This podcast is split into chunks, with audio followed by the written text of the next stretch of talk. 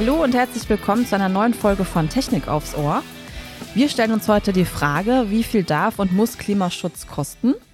Dazu haben wir dann natürlich auch wieder einen Gast eingeladen, und zwar ist das Karen Pittel. Hallo schon mal an dieser Stelle, herzlich willkommen. Hallo. Hallo. Ja, Karin Pittel ist Leiterin des IFO-Zentrums für Energie, Klima und Ressourcen. Zudem lehrt sie als Professorin für Volkswirtschaftslehre insbesondere Energie, Klima und erschöpfbare natürliche Ressourcen an der Ludwig-Maximilians-Universität in München. So, hallo. Ja, auch von mir ganz herzlich willkommen, Karin Pittel. Ich fange mal mit der ersten Frage an. Die Klimawende soll und muss so schnell jetzt, äh, wie es geht, her. Dafür muss der bisherige Ausstoß von CO2 drastisch gesenkt werden. Das wirkt sich vor allem auf die Preise aus. Das merken wir ja alle im Moment. Und jeder muss in irgendeiner Weise aber dazu beitragen, dass wir diese Klimaschutzziele auch erreichen. Die Heizkosten steigen, der Ausbau von erneuerbaren Energien äh, stockt ein bisschen, die Spritpreise gehen hoch. Ist Klimaschutz überhaupt bezahlbar? Der Klimaschutz an sich ist schon bezahlbar. Und was wir nicht vergessen sollten, ist, dass das, was wir aktuell erleben, ja nicht der Klimaschutz ist. Das sind im Prinzip jetzt Turbulenzen auf den fossilen Energiemärkten, die zum großen Teil eben auch politisch bedingt sind. Also das ist, denke ich mal, das eine, was man wirklich auseinanderhalten sollte. Also wenn man sich anschaut, zum Beispiel bei Benzin sind die Preise massiv angestiegen. Ähm, davon sind ungefähr 10 Cent auf die CO2-Bepreisung zurückzuführen und der gesamte Rest, seien das jetzt 50, 60, 70 Cent, je nachdem, wie teuer sie gerade sind, ähm, das sind tatsächlich die Steigerungen an den internationalen Märkten für Erdöl. Gleiche sehen wir auch bei Erdgas. Also da haben wir im Prinzip 0,7 Cent, die zurückzuführen sind pro Kilowattstunde ähm, auf den CO2-Preis. Und wenn wir uns anschauen, dass die CO2, äh, dass die Preise pro Kilowattstunde teilweise um 15 Cent angestiegen sind, dann sehen wir, dass da im Prinzip der Klimaschutz erstmal nicht dahinter steckt. Aber die Frage ist ja auch, ist denn Klimaschutz an sich erstmal bezahlbar?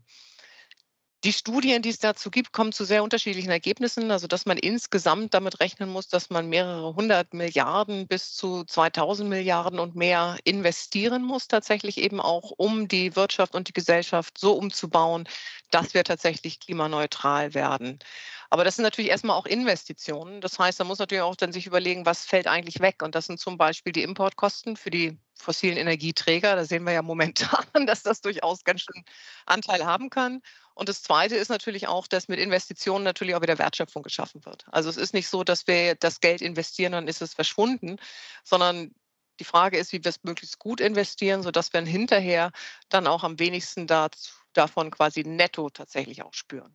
Gut, dann schauen wir jetzt mal ganz konkret auf den äh, CO2-Preis. Also Bund und Länder einigten sich im Vermittlungsausschuss ja darauf, dass dieser ab Januar 2021 zunächst auf 25 Euro festgelegt wird und danach steigt der Preis schrittweise bis zu 55 Euro im Jahr, also bis 2025 an. Ja, ist das denn angemessen? Ist das richtig oder zu viel, zu wenig? Ja, im Prinzip wenn man die, das Tempo erreichen will, was man braucht im Klimaschutz, dann ist das erstmal auf jeden Fall zu wenig. Ich meine, wir sehen im Emissionshandel auf europäischer Ebene, da haben wir jetzt 90 Euro. Ähm, und die Sektoren, die jetzt von dem CO2-Preis in Deutschland erfasst werden, das ist, ja, das ist ja ein anderer Bereich. Das ist ja nicht das Gleiche, was vom Emissionshandel auf europäischer Ebene erfasst wird. Ähm, dann ist das momentan eben ungefähr ein Drittel und die Sektoren sind eher schwieriger zu dekarbonisieren. Das heißt also, im Prinzip braucht man da eher höhere Preise. Das heißt also, es ist absehbar, dass diese Preise steigen müssen. Was wir allerdings momentan auch wieder haben, um mal den Rückbezug zur aktuellen Lage zu schaffen, ist, dass wir wirklich, wir haben ja im Prinzip durch diese gesamten Turbulenzen implizit, wenn man so möchte, CO2-Preise. Das heißt, die fossilen Energieträger sind massiv teurer geworden. Und das sind im Benzinbereich vielleicht 150 Euro, im Gasbereich bis zu 600 Euro. Das heißt, da sieht man, dass das eben schon recht hohe Preise sind und wie schwierig es trotzdem ist, sozusagen, dass, dass sich das Verhalten auch ändert von Haushalten, aber auch in der Industrie. Ne? Wir haben relativ wenig Reagibilität. Das heißt, sie reagieren relativ wenig, die Menschen, auf diese kleinen Preise. Das heißt, also wir brauchen auch größere Preise, um nachher die Veränderung anzustoßen. Ja, also dazwischen Bemerkung, also ich finde das immer erstaunlich, gerade jetzt im Moment äh, wie wenig es eigentlich braucht, um Energie einzusparen, im Moment gerade beim Gassektor und wie intensiv das gerade in den Medien rauf und runter diskutiert wird, wie man weniger duscht und weniger Wasser verbraucht und damit auch weniger Energie verbraucht. Das hätten wir alles irgendwie schon mal vorher haben können, finde ich. Aber gut, das ist jetzt nur eine Zwischenbemerkung. Ähm, wie sieht es denn äh, global aus? Also wir hören immer wieder, Klimaschutz ist kein deutsches Problem und kein europäisches Problem, sondern ein weltweites Problem. Wie agiert Deutschland hier? Muss Deutschland hier globaler werden, anders denken, anders agieren? Sind wir da richtig aufgestellt im Moment oder gibt es da noch Verbesserungsmöglichkeiten? Ja, das betrifft im Prinzip vor allen Dingen zwei Bereiche aus meiner Sicht. Der eine Bereich ist, ähm, wie stellen wir uns tatsächlich mit unserem Klimaschutz aus und was hat das global im Prinzip für Konsequenzen? Und das andere ist aber auch, wie unterstützen wir zum Beispiel Entwicklungsländer? Und beim letzteren, da ist auf jeden Fall noch sehr viel Luft nach oben. Also es gibt äh, eine Reihe von Schätzungen, die die Kosten für jetzige Schäden, die schon eingetreten sind, die Kosten für Anpassungen, auch die Kosten für Klimaschutz in Entwicklungsländern abschätzen.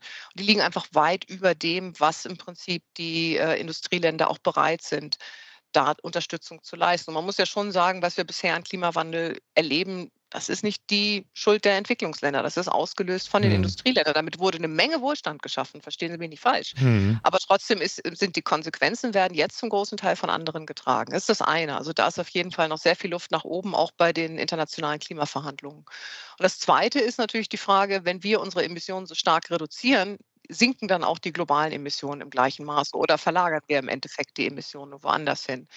Und da ist die, äh, das ist vor allen Dingen auf EU-Ebene natürlich dann auch äh, geregelt. Das heißt also, das ist jetzt nicht nur Deutschland speziell, sondern die gesamte EU, die da Regelungen schafft. Und das war bisher so, dass diese Sektoren, die da vor allen Dingen betroffen sind, ne, also wo man Gefahr läuft, dass die Emissionen dann nicht mehr hier anfallen, sondern woanders, dass die quasi diese Zertifikate das ähm, kostenlos erhalten. Das heißt, die müssen eigentlich die CO2-Preise für die für eine gegebene Produktion nicht bezahlen.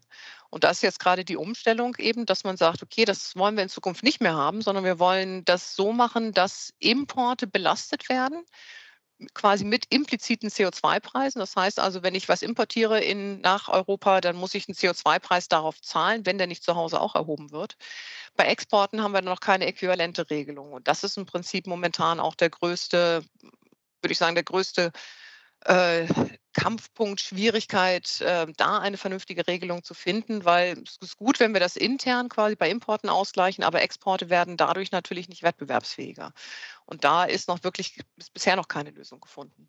Woran liegt das, dass da bisher noch keine Lösung gefunden wurde? Es ist im Prinzip schwierig, das auch mit internationalem Handelsrecht dann auch zu vereinbaren. Das heißt also, die Welthandelsorganisation hat natürlich da auch Vorgaben, was geht und was nicht geht. Und bei Importen kann man es eben machen. Bei Exporten ist es wesentlich schwieriger. Und da ist es eben sehr zweifelhaft, ob das dann mit internationalem Handelsrecht vereinbar ist. Ja, Klimapolitik. Was ist noch wichtig? Was sollte Klimapolitik dringend mitdenken? Sind das die Dinge, die du gerade schon angesprochen hast? Äh, oder gibt es da noch zusätzliche Aspekte, die berücksichtigt werden müssen? Ja, ich meine, die Dinge, die ich gerade angesprochen habe, sind auf jeden Fall wichtig. Ich meine, grundsätzlich auch wichtig ist, dass man da nicht zu kleinteilig denkt. Also ich glaube schon, dass äh, man sich auf die CO2-Preise im Sinne von, von dem äh, insgesamt die Anreize richtig hinbekommen wesentlich stärker verlassen sollte, als man das bisher getan hat. Was wir nicht können, das ist wirklich jede einzelne Aktivität, jedes einzelne Unternehmen individuell zu regulieren.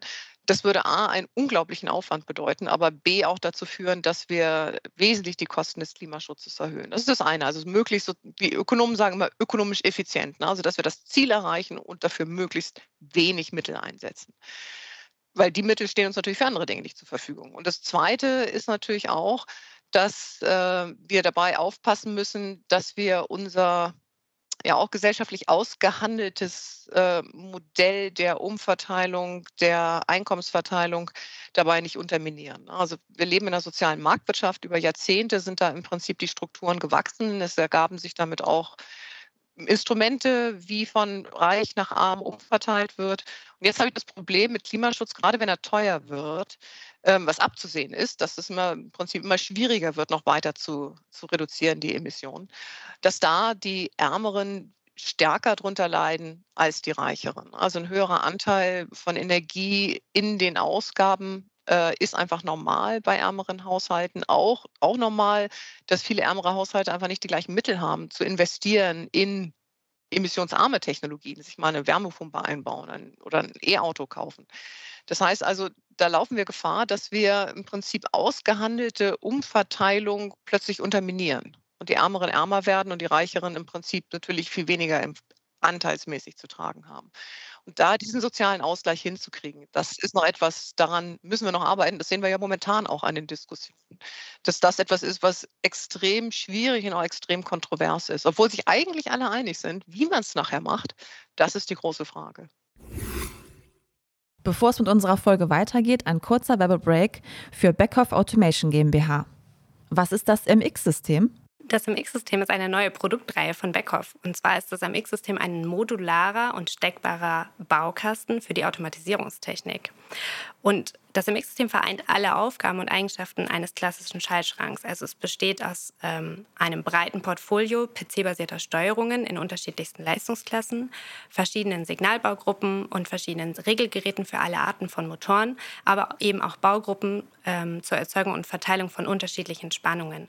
Und durch dieses ganze Portfolio an Funktionsmodulen und einer Basisplatte kann ich schaltschranklose Automatisierungskonzepte realisieren. Welche besonderen Eigenschaften zeichnen das MX-System aus? Das MX-System besteht aus wasser- und staubdichten Gehäusen aus Metall, ist also dementsprechend sehr robust und kann direkt an die Maschine geschraubt werden. Ähm, dann gibt es zwischen den Funktionsmodulen und der Baseplate standardisierte Schnittstellen, welche die interne Verdrahtung eines Schaltschranks komplett ersetzen. Und es gibt eine durchgängige Feldbus-Integration, in unserem Fall Ethercat, in sämtliche Funktionen, die ich auf dem MX-System habe, sogar auch in die, die im Schaltschrank klassischerweise gar nicht vernetzt sind. Und dadurch, dass die Module beim MX-System vollständige Maschinenfunktionen abdecken, ähm, werden die Klemmleisten, die ich üblicherweise im Schaltschrank habe, eben ersetzt durch diese Steckverbinder. Welche Vorteile ergeben sich für Kunden, die das MX-System nutzen? Also das MX-System ist erstmal ein offenes und flexibles System und kann dementsprechend auch branchenunabhängig eingesetzt werden. Und zwar überall dort, wo Automatisierungstechnik eingesetzt wird. Dann werden durch den Einsatz vom MX-System die Aufwände deutlich reduziert. Das heißt, das fängt schon an beim Engineering, dadurch, dass ich das standardisieren kann, weil ich eben modular bin mit dem MX-System und auch modulare Maschinenkonzepte damit realisieren kann, ist das Engineering schon deutlich vereinfacht. Und durch die Plug durch das Plug-and-Play-Prinzip ähm, ist das MX-System super schnell zusammengebaut und ich brauche viel weniger Fachkräfte. Und selbst der Endanwender profitiert durch das MX-System, weil es eben eine sehr einfache Diagnose bereitstellt. Ja, Stichwort Investment in äh, Technologien, wenn man jetzt auch mal auf die aktuelle Energiekrise schaut. Ja, Ausfälle eventuell auch drohen von Produktionsstätten. Da stellen sich ja auch Unternehmen die Frage, worin investiere ich jetzt eigentlich in Zukunft? Was, was raten Sie da? Haben Sie da irgendwie eine Richtlinie? Eine Richtlinie wäre schön. eine Marschrichtung vielleicht. Ja, oder so. Ja, ich meine, Unternehmen sind natürlich auch extrem unterschiedlich. Also ein paar ja, genau. Dinge ist natürlich schon, ich meine, Energieeffizienz, das ist immer so ein Thema, was irgendwo langweilig ist. Erneuerbare Energien sind so viel spannender, einfach weniger zu verbrauchen ist erstmal nicht so wahnsinnig sexy, aber ist natürlich extrem wichtig, weil damit kann ich im Prinzip meine Kosten erstmal grundsätzlich senken. Entweder teilweise habe ich noch Potenziale in den Unternehmen, die noch gehoben werden können ohne jetzt groß investieren zu müssen. Oder ich muss eben auch investieren, aber spare natürlich dafür in Zukunft dann auch entsprechend Energiekosten. Also Energieeffizienz ist im Grunde ein, ein Win-Win. Ne? Also ich spare, ich, ich gebe weniger aus und äh, bin auch weniger abhängig.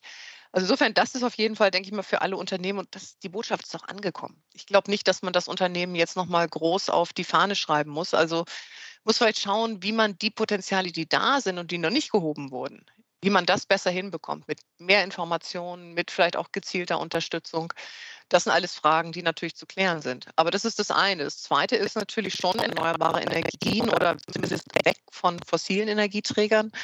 Bei es gibt zum Beispiel einen Großverbraucher an Erdgas, das ist die Lebensmittelindustrie. Und da sind viele Prozesse eben nicht Hochtemperatur, wofür ich das Gas dann wirklich auch brauche, sondern es ist Niedrigtemperatur, wofür ich auch Wärmepumpen einsetzen könnte, wofür ich Strom einsetzen könnte. Je mehr erneuerbare Energien, desto günstiger wird der Strom wieder werden. Das heißt also, da gibt es natürlich Potenziale. Aber richtig schwierig ist es natürlich für die Industrien, die im Extremfall, und ich glaube nicht, dass der kommt, aber im Extremfall möglicherweise ihre Maschinen jetzt ausstellen müssen. Glasindustrie ist ein immer wieder genanntes Beispiel, teilweise auch in der Stahlindustrie, die die Maschinen ausstellen und sie aber dann nicht wieder starten können. Das heißt, sie sind hinüber, wenn ich sie einmal komplett ausstelle. Was mache ich dann? Das sind, das, das sind die wirklich schwierigen Fälle, weil einerseits kann ich natürlich die gleichen Technologien nochmal wieder investieren, aber absehbar, dass ich die nach einigen Jahren wieder abschreiben muss, weil ich dann eben eine Umstellung haben werde auf zum Beispiel grünen Wasserstoff, auf synthetische Energieträger oder eben in diese Technologien, die teilweise noch nicht marktreif sind oder noch nicht wirklich in dem Umfang zur Verfügung stehen, wie ich sie eigentlich haben möchte. Und da wird es dann wirklich schwierig. Ich hätte gerne nochmal, ich würde nochmal einen Sprung zurück machen. Wir haben letzte vorhin gesprochen über diejenigen, die für diese Veränderungen, Klimaveränderungen mit eigentlich hauptverantwortlich sind, nämlich die westlichen Industrieländer und dass die dritte Länder darunter leiden müssen. Aber wenn ich mir so angucke, so eine Industrienation wie, wie, wie China und Klimaschutz und Klimaschutzmaßnahmen, dann hat man immer den Eindruck, da passiert nicht sehr viel. Denen ist das, na, ich will nicht sagen egal, aber ähm, die Volkswirtschaft, das volkswirtschaftliche Wachstum wird über alles gestellt und mit allen Mitteln auch betrieben. Wie ist denn da so Ihre Perspektive? Wie kriegen wir sowas in den Griff oder kriegen wir sowas überhaupt in den Griff? Ja, vielleicht zwei Punkte dazu. Das eine ist, Aktuell hat China natürlich mit Abstand den höchsten Anteil. Also 31 Prozent waren es, glaube ich, letztes Jahr an den globalen Emissionen. Das ist natürlich massiv und ohne China läuft da wenig. Das muss man wirklich sagen, wenn man die Emissionen senken will. Was die Verantwortung angeht, da kann man natürlich diskutieren, was man da als Maßstab nimmt. Ist das jetzt das, was wir heute emittieren oder ist das das, was wir historisch emittiert haben? Und wenn man sich das dann mal anschaut, wirklich historisch pro Kopf, China ist ein großes Land, dann stellen wir fest, dass China im Prinzip für das, was in der Vergangenheit passiert ist, eine relativ geringe Verantwortung trägt. Nichtsdestotrotz brauchen wir sie heute. Ich meine, das ist insofern dann äh, eine Diskussion mehr oder weniger der Verantwortung, wer muss die finanziellen Lasten tragen. Aber man muss sie auch erstmal an Bord kriegen. Und da gibt es ja einige Diskussionen auch über Klimaclubs zum Beispiel, dass man sagt, man nimmt die größten oder ja, die also einige große zumindest, ähm, äh, Emittenten, in der Regel USA, China, Europa, Indien ist natürlich auch dabei, wird aber weniger da diskutiert. Ähm, und schließt sie in einem Club zusammen, sodass die im Prinzip gemeinsam über Klimaschutzmaßnahmen, CO2-Preise dann auch entscheiden und sich nicht gegenseitig wegkonkurrenzieren, was ja im Prinzip immer so dahinter steht, dass man sagt, man macht nicht zu viel, dann hat man einen Wettbewerbsvorteil. Also das ist natürlich eine Idee, die an sich erstmal gut ist. Die drei alleine haben ungefähr die Hälfte der globalen Emissionen. Also das ist schon eine ganze Menge, was da zusammenkommt. Aber in der aktuellen Krise auch des Multilateralismus ist natürlich die Frage, wird sowas tatsächlich zustande kommen? Und wenn China nicht dabei ist, dann ist auch die Frage, wie viel haben wir da tatsächlich an äh, gewonnen dadurch? Ne? Wie weit wird das funktionieren? Das heißt also, China spielt da eine ganz entscheidende Rolle egal ob sie jetzt in der Vergangenheit dafür verantwortlich sind oder nicht. Und ähm, man kann auch nicht sagen, sie machen gar nichts. Also es ist im Prinzip natürlich auch so, sie haben auch sich Ziele gesetzt, dass sie bis 2060 klimaneutral werden. Ich meine, wir haben über 100 Staaten global, die sich Klimaziele in der Richtung gesetzt haben, dass sie klimaneutral werden wollen, um die Jahrhundertwende herum. Aber was wir eben auch beobachten, ist, dass kaum irgendein Staat, inklusive China, tatsächlich die Maßnahmen dafür schon eingeführt hat. Ja, genau. Hm. Ja. Und das ist ja nichts, was ich 2049 einführen kann, nee, sondern es nee, muss ja. einen riesen Vorlauf.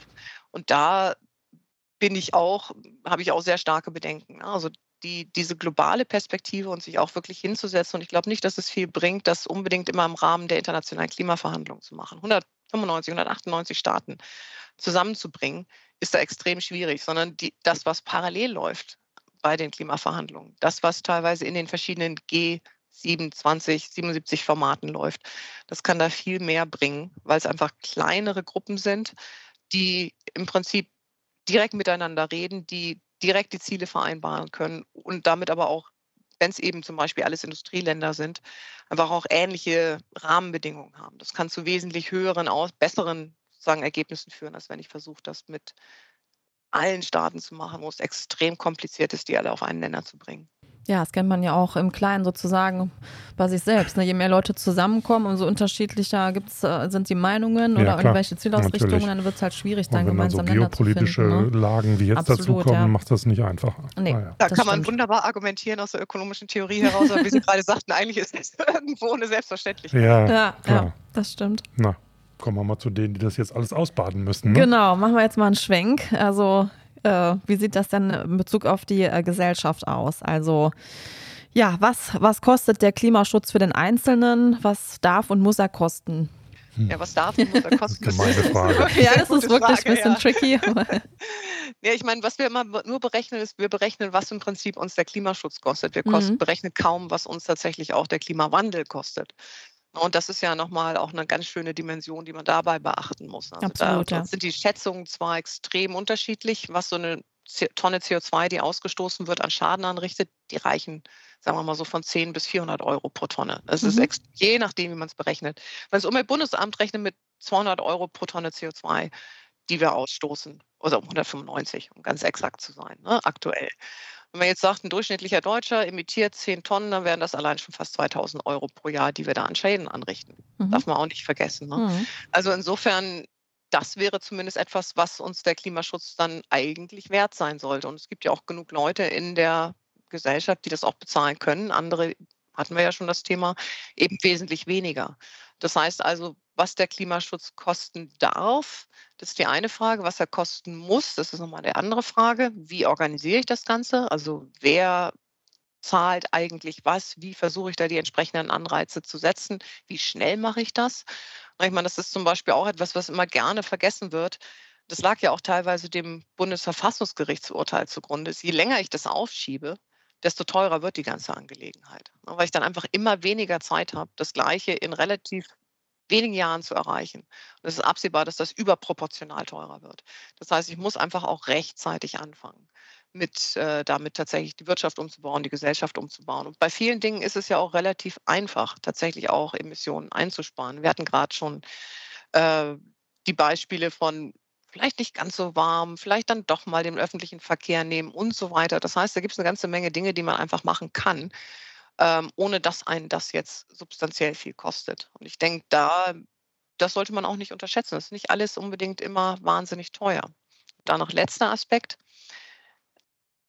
Was einfach momentan schwierig ist, ist, dass wir in dieser Übergangsphase sind. Das heißt, viele Technologien, die einfach, die wir brauchen, die dann auch langfristig gar nicht als so teuer eingeschätzt werden, die sind erst dabei reinzukommen. Das heißt, noch sind sie teuer. Das heißt, in dieser Übergangszeit werden vor allen Dingen höhere Kosten anfallen. Langfristig, wenn diese Technologien sich etabliert haben, dann sinken die Kosten. Man sind mehr angewendet, sie werden im größeren Maßstab produziert. Ich meine, erneuerbare Energien sind ein gutes Beispiel. Ne? Wir hatten im Prinzip, äh, als die EEG, das EEG eingeführt wurde, hatten wir teilweise Einspeiseprämien für Solarenergie von 50 Cent pro Kilowattstunde. Heute sind wir teilweise auf unter ein Fünftel davon. Also das sieht man, wie viel das auch bringt, wenn Technologien im großen Maßstab dann eingesetzt werden. Und äh, insofern sind es jetzt vor allen Dingen natürlich Übergangsprobleme, die leider nicht nur ein halbes Jahr, sondern 10, 20 Jahre dauern werden. Aber ähm, es ist nicht abzusehen, dass das auf die lange Frist äh, so massiv teurer bleibt. Ja, ähm, Kommen wir doch mal auf die zu sprechen, die sich mit diesen Problematiken in Zukunft wahrscheinlich noch wesentlich intensiver auseinandersetzen müssen oder möglicherweise auch Auswirkungen des Klimawandels wesentlich intensiver spüren als beispielsweise meine Generation noch die Studi in der Ausbildung sind, die Studierenden. Sie haben ja auch eine Lehrtätigkeit an der äh, Ludwig-Maximilian-Uni in München und äh, da Volkswirtschaftslehre mit Schwerpunkt Energie, Klima und natürliche Ressourcen. Wie ist das denn bei den Studierenden? Diskutieren die mit Ihnen über solche Dinge? Wenn man Umfragen sich anschaut, dann spielen ja Umweltthemen bei der jüngeren Generation eine wesentlich größere Rolle, als das bisher so der Fall war. Beschäftigt die Studierenden dieses Thema oder diese Problematik? Ja, auf jeden Fall. Also nicht nur in der Volkswirtschaftslehre, auch in anderen Fächern. Also ich meine, wir, bild, wir bieten natürlich nur einen bestimmten Ausschnitt überhaupt der gesamten Problematik an. Die Technikwissenschaften, die Mensch-Umwelt-Beziehungen, alles Mögliche ist im Prinzip auch damit drin und bietet entsprechende Veranstaltungen an. Bei uns jetzt speziell, also bei Volkswirtschaftslehre oder Ökonomie, äh, ist München, gibt es nicht wahnsinnig viel an Fächern in dem oder an, an Angeboten in dem Bereich. Aber wenn es angeboten wird, also wenn ich zum Beispiel jetzt Umwelt- und Ressourcenökonomie im, äh, in für den Bachelor lese oder was ähnliches für den Master, dann sind das in der Regel sehr gut besuchte Veranstaltungen. Also da merkt man einfach auch, dass das Interesse dann doch sehr groß ist. Und das Interesse der Studierenden geht natürlich auch teilweise über das hinaus, was wir tatsächlich auch machen können. Also es ist dann nicht nur die Frage, welche Instrumente benutzen wir, wie sollte man die am besten designen, also nicht jetzt unbedingt die absoluten Kosten, sondern wie kriege ich es überhaupt hin? Das, das ist die Frage. Aber was natürlich dann auch sehr viel auch von den Studenten an Diskussionen ähm, oder an Interesse da ist, ist wirklich auch die Frage, können wir das mit unserem aktuellen Wirtschaftssystem verbinden? Also diese große Gesamtdiskussion um Wachstum, um Klimaschutz, um Marktwirtschaft insgesamt. Also das wird äh, gerade bei den Studenten auch sehr viel diskutiert, was glaube ich, in der politischen Diskussion gar nicht so eine große Rolle unbedingt spielt und auch eigentlich in der volkswirtschaftlichen Dis äh, Diskussion nicht so stark. Und da also finde ich das auch mal super spannend, mit den Studenten darüber zu diskutieren. Ja, ich würde sagen, dann haben wir doch jetzt sehr viele Einblicke bekommen. Es ist halt ein ja, umfassendes ein Thema, da könnte man, glaube ich, noch klar. ewig drüber weitersprechen. Ja. Ähm, ja, aber herzlichen Dank. Es ja, war sehr spannend. Spaß gemacht. Ja, super, uns auch. Genau. Und äh, wer noch gerne mehr zu diesem Thema hören mhm. möchte oder lesen möchte, der schaut einfach in unsere Show Notes. Da sind ein paar interessante Links und Informationen drin, die sich um dieses Thema hier drehen. Genau. Und ansonsten bei Themenvorschlägen, Anregungen gerne schreiben an podcast.vdi.de oder aber die Folge direkt kommentieren bei Podigy. Genau. Und dann bedanken wir uns bei unserem heutigen Gast, bei der Karin Pittel. Vielen Dank Dankeschön. für die Einblicke, auch wenn sie nur ein Streifen ja. waren, äh, der die Gesamtproblematik, äh, will ich sehen, aber Thematik wirklich nur berühren kann. Danke für die Zeit. Und wir sagen Tschüss, bis zum nächsten Mal. Bis zum nächsten Mal.